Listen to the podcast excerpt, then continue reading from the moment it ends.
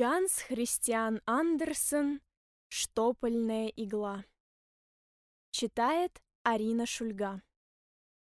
Жила-была штопольная игла. Она задавала такого тону, точно была настоящую швейную иголкой. «Смотрите, смотрите, что вы держите!» — сказала она пальцем, которые вынимали ее. «Не уроните меня. Если я упаду на пол, я, пожалуй, затеряюсь. Я слишком тонка». «Будто уж», — ответили пальцы и крепко обхватили ее за талию. «Вот видите, я иду с целой свитой», — сказала штопольная игла и потянула за собой длинную нитку, только без узелка. Пальцы ткнули иглу прямо в кухаркину туфлю. Кожа лопнула, и надо было зашить дыру. «Фу, какая черная работа!» — сказала штопольная игла. «Я не выдержу! Я сломаюсь!» И вправду сломалась. «Что, не говорила я?» — сказала она. «Я слишком тонка!» «Теперь она никуда не годится», — подумали пальцы, но им все-таки пришлось крепко держать ее. Кухарка накапала на сломанный конец иглы сургучу и потом заколола ею свой шейный платок. «Вот теперь я брошка», — сказала штопольная игла. «Я ведь знала, что войду в честь. Ком есть толк, из того и выйдет толк». И она засмеялась про себя. Никто ведь не видал, чтобы штопольные иглы смеялись громко. И самодовольно поглядывала по сторонам, точно ехала в карете. «Позвольте спросить, вы из золота?» Обратилась она к соседке Булавке. Вы очень милы, и у вас собственная головка, только маловато она. Постарайтесь отрастить ее. Не всякому ведь достается сургучная головка, при этом штопольная игла так гордо выпрямилась, что вылетела из платка прямо в трубу водостока, куда кухарка в это время выливала помои.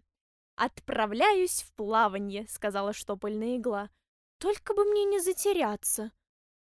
Но она затерялась. «Я слишком тонка. Я не создана для этого мира», — сказала она, сидя в уличной канавке.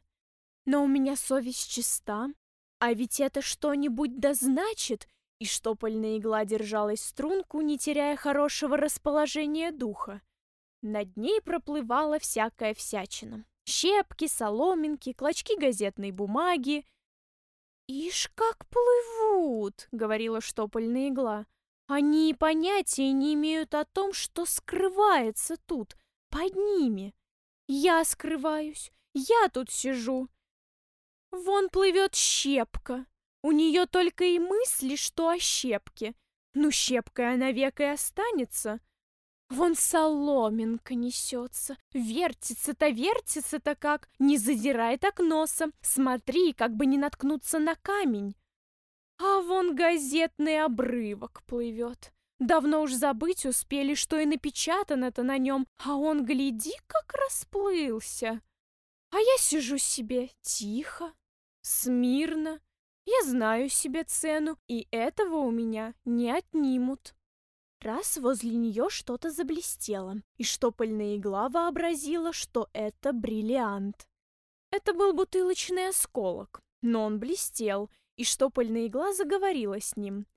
Она назвала себя брошкой и спросила его, «Вы, должно быть, бриллиант?»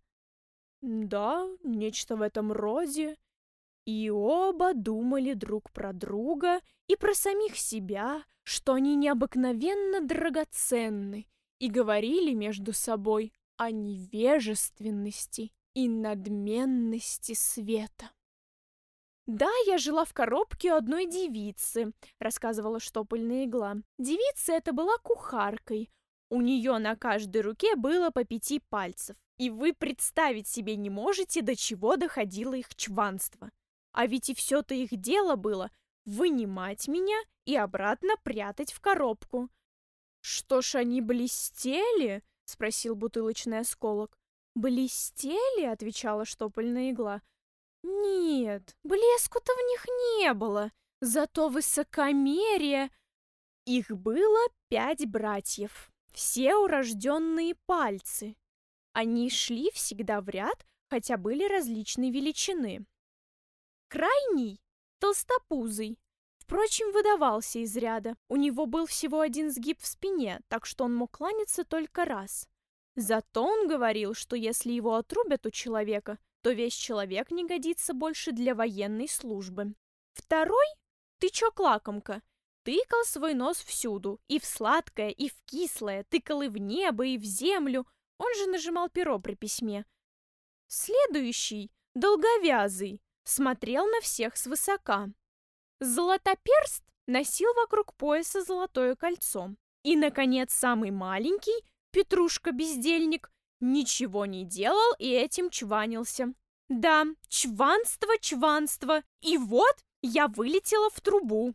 А теперь сидим и блестим, сказал бутылочный осколок.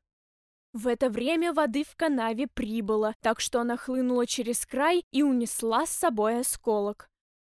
«Он пошел в ход», — вздохнула штопольная игла. А я осталась сидеть. Я слишком тонка, слишком деликатна, но я горжусь этим, и это благородная гордость. И она сидела, вытянувшись в струнку, и много-много думала. Я просто готова думать, что родилась от солнечного луча. Так я тонка. Право, кажется, солнце ищет меня под водой. Ах, я так тонка, что даже отец свой не может меня найти. Не лопни тогда мой старый глазок, я бы, кажется, заплакала от жалости. Впрочем, нет, я бы этого не сделала. Это не принято.